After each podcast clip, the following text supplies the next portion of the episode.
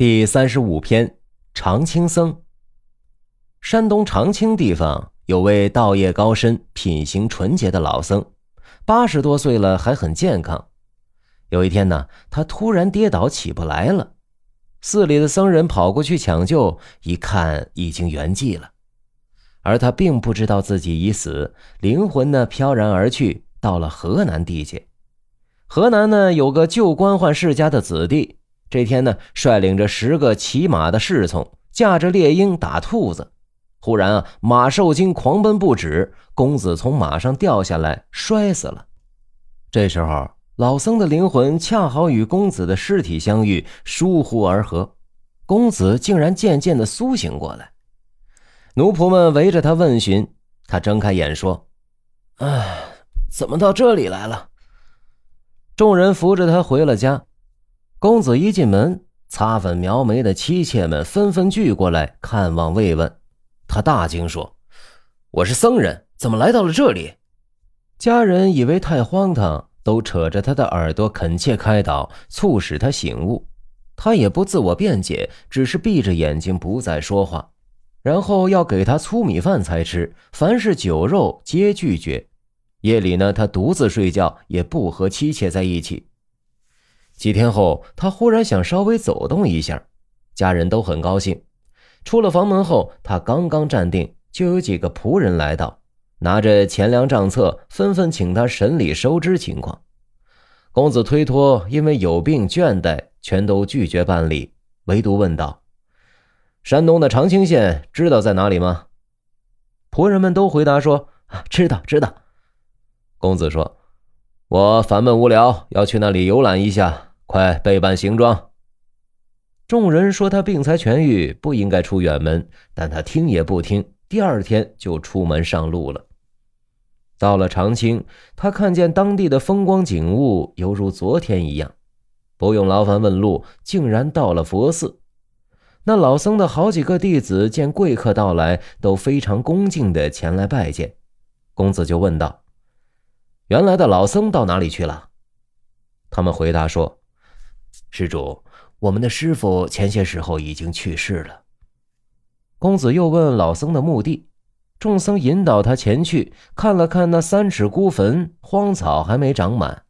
僧人们都不知道这位公子到底是什么意思。不久呢，公子备马要走，嘱咐说：“你们的师傅是个恪守戒律的僧人，他遗留下的手迹，应当谨慎的守护好，不要使他受到损害。”众僧很恭敬地答应了，公子这才离去。回到家后，他木然呆坐，一点儿也不过问家务。过了几个月，公子出门自己走出去，直到长青旧寺，他对弟子们说：“我就是你们的师傅。”众僧怀疑他说的荒唐，相视而笑。老僧于是叙述了他还魂的经过，又说了自己生前的所作所为，全都符合事实。众僧这才信以为真，让他睡在原来的床上，仍像过去那样侍奉他。后来，公子家里屡次派车马来，苦苦的请他回家，他丝毫都不理会。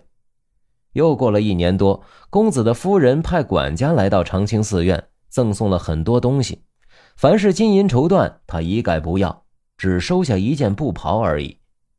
公子的朋友中有人到了长青，去寺院拜访他。见他默然处之，心智坚定。虽然年仅三十多岁，却总说他八十多年所经历的事情。意思是说，人死了则魂就散了，而常青僧的魂行千里而不散，是因为他修持到了性定境界的缘故。我对于这位老僧并不奇怪他会再生，而是奇怪他再生后进入了一个奢靡纷繁的富贵之乡。但是能够摒弃人欲而逃离尘世，有些人呢，眼前偶尔见到美人财富，都会不愿意死去，何况是这个老僧呢？听众朋友们，冬日读着这篇故事呢，心里挺佩服这老僧的。先不说他对于信仰的忠诚，就说他重生成官宦子弟，却不受物质与美色的诱惑，依然保持着清心寡欲。而最终回归寺庙，过着如前生一样的生活，实属不易。司马光《训俭示康》中记录着这么一句话：“由俭入奢易，由奢入俭难。”意思是从节俭到奢侈容易，但是从奢侈到节俭困难。说到这儿呢，不得不提这样一群人，他们是中国新文化运动的先驱。他们在抗日战争时期啊，临时组建了一所大学，培养了一大批卓有成就的优秀人才。包括两位诺贝尔得主、四位国家最高科学技术奖得主、八位两弹一星、一百七十一位两院院士和一百多位的人文大师。然而，这所大学却是穷得响叮当，就连叫花子都不好意思在这所大学的职工乞讨。这就是著名的西南联大。西南联合大学校园除了教室和实验室是铁皮房，其他的只能用茅草。但是，就是这么简陋的建筑，却出自建筑大师梁思成和林徽因之手。梁思成还调侃道：“茅草房是个农民都会盖，要我梁思成做什么？”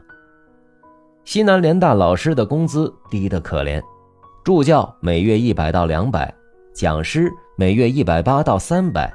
副教授每月两百四到四百，教授每月三百到六百，而当时啊，昆明的大米是七块钱一斤，也就是说，当时中国最好的大学的顶级教授一个月的工资竟然买不了九十斤大米，而且就是这么点工资，还经常发不下来。